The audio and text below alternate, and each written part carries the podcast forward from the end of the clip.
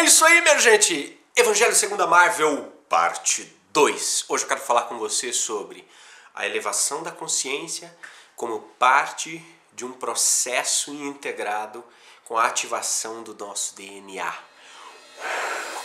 Vem comigo!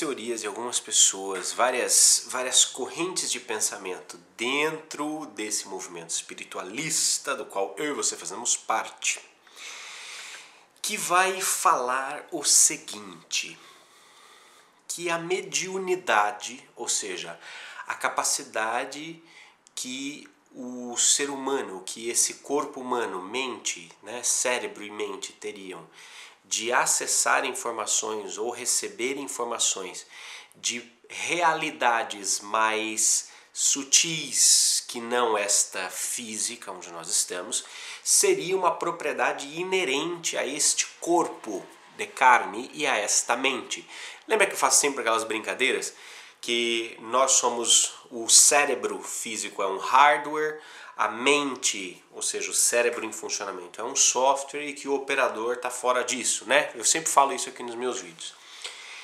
Teoricamente, haveria aí um aplicativo nesse software chamado mente que permitiria que nós acessássemos ou recebêssemos informações de outros operadores. Dudu! Shhh! Para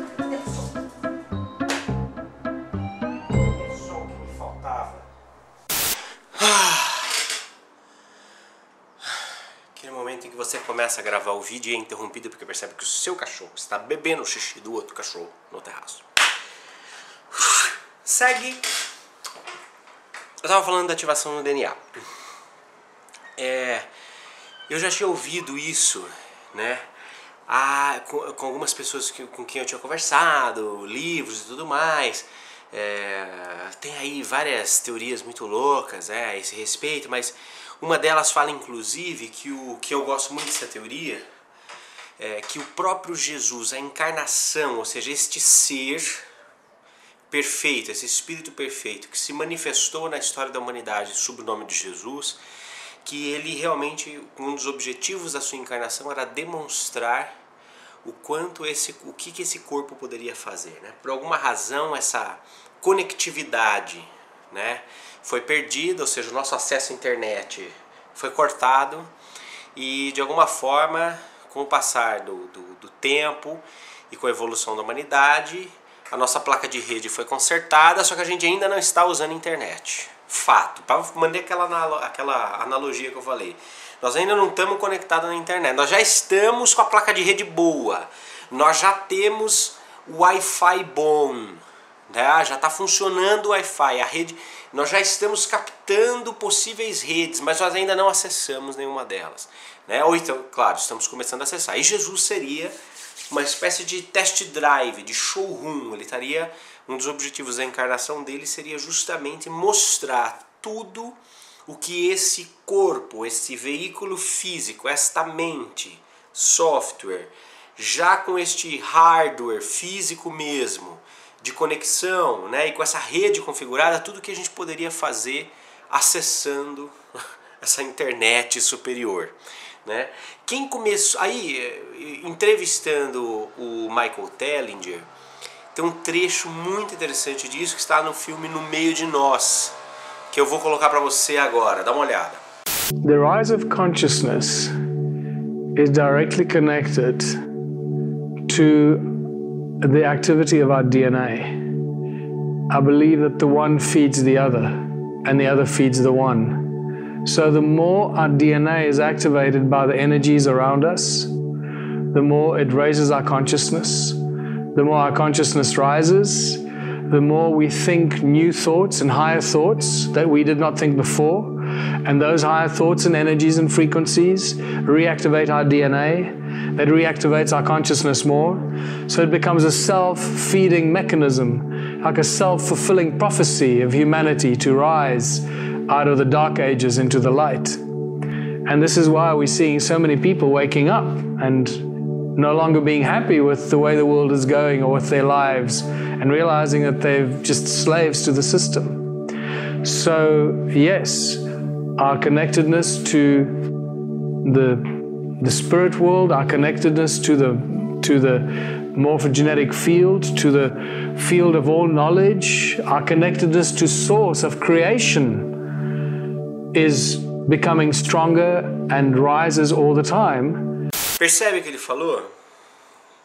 Que de alguma forma a elevação da nossa consciência está ligada à ativação do nosso DNA, ou seja, quanto mais este hardware e este software usando a nossa placa de rede e a, e a, a Wi-Fi disponível, quanto mais isto começa a se conectar, melhor será o uso disto aqui, deste hardware e deste software. É como se a gente tivesse um equipamento que ainda precisasse ter o software melhorado.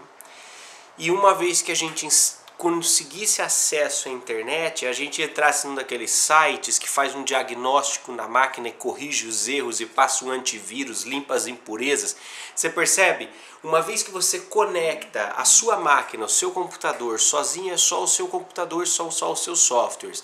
Mas uma vez que esse computador e esse software entra numa rede, acessa uma rede, se conecta a uma rede, de internet, aí ele baixa novos softwares, novos aplicativos, novos usos, ele instala diagnósticos para você ver o que você precisa mudar no seu hardware, ele aperfeiçoa o uso do seu software, ele te traz muito mais informação, porque aí deixa de ser apenas um computador e o seu software. Passa a ser um mundo de possibilidades, porque pela internet você pode acessar qualquer computador do mundo, qualquer informação do mundo, a hora que você quiser, como você quiser.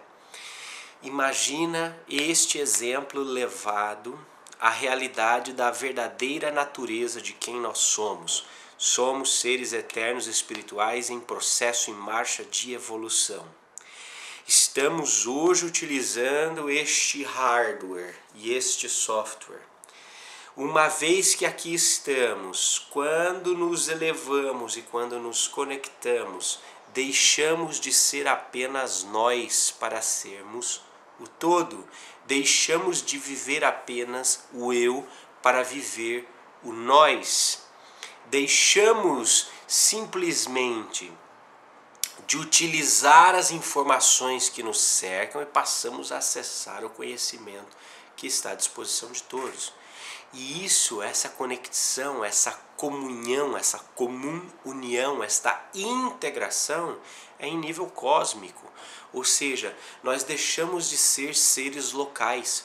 Uma das coisas que aconteceu muito é, nos últimos 20 anos, por exemplo, quando eu comecei a trabalhar com publicidade, era muito importante que você estivesse fisicamente num lugar. Por exemplo, eu me mudei para São Paulo por causa disso, porque em Jundiaí ainda não tinha um mercado publicitário, de marketing, de consultoria tão maduro quanto o de São Paulo.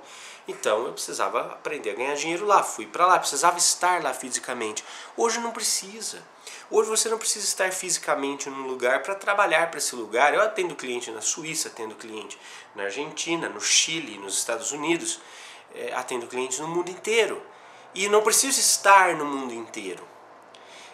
o, percebe? O acesso à internet torna faz com que todos nós sejamos cidadãos do mundo, cidadãos do globo. Você começa a se relacionar com todo mundo. Cara, hoje você tem sites que você entra para você quer praticar conversação em inglês, os caras conectam um, uma casa de, de repouso, por exemplo, no interior dos Estados Unidos, onde tá, o, o pessoal mais idoso tá lá, tipo, sem ter o que fazer na ociosidade, para se sentindo completamente abandonado, eles conectam esses velhinhos, essas velhinhas pela internet e eles praticam, ficam fazendo conversação com alunos latinos que querem aprender, aprender o inglês, aprender sotaque, eles ficam conversando. Aquilo é um entretenimento, uma, uma, uma coisa sadia, traz novamente um senso de utilidade para aquelas pessoas lá que estão já na, na, na maturidade das suas idades e para as pessoas de cá um serviço útil, uma coisa. Percebe? Essas pessoas jamais se conheceriam no mundo físico. Foi o mundo virtual que as aproximou e nem por isso a relação delas deixa de ser menos verdadeira. Isso só para citar alguns exemplos de tantos e tantos exemplos da revolução que a internet trouxe. Agora pensa, pensa comigo nesta nesse exemplo da internet. Agora quanto à realidade espiritual na qual nós estamos imersos, quanto ao mundo real, porque o mundo real é um mundo espiritual, isso aqui é só um mundo físico, né? palpável. Pensa na infinitude de possibilidades de acesso, informação, conhecimento, relacionamento que nós temos a partir dessa possibilidade de conexão. Ou seja, à medida em que pensa que nós vamos deixar, à medida em que nós vamos acessando cada vez mais esses conhecimentos, nós vamos deixando de ser simplesmente cidadãos aqui desta realidade, desse planetinha. Você percebe a graça da coisa? Ah, para que nós vamos falar com, com outras consciências, né? Tem sempre o idiota imbecil que pergunta: Ah, mas para que fazer isso? Cara, pelo prazer do relacionamento, pelo prazer da comunhão, porque são é o relacionamento, é a comunhão, é o diálogo, é a troca de, de conhecimentos, de experiências, de informações, é a fraternidade, em outras palavras, que nos faz de fato experimentar aquilo que vale a pena. Agora, gente, mais uma vez, é uma teoria séria, séria, tanto de, de várias áreas do conhecimento humano que começa a tomar forma e que imita o cinema. O próprio é, Gene X, né, do, do, da Marvel, quer dizer, o Gene X é o que? De tempos em tempos a evolução dá um salto e quando ela dá um salto, esse salto acontece pela ativação de um gene que já está aqui, já é nosso, já está no nosso DNA. Esse gene simplesmente ele aguarda o momento da ativação e de tempos em tempos essa ativação acontece. Essa é a temática do X-Men. Mais uma vez, o cinema parece estar imitando a vida. Mais uma vez, o cinema parece estar anunciando os próximos passos da nossa jornada.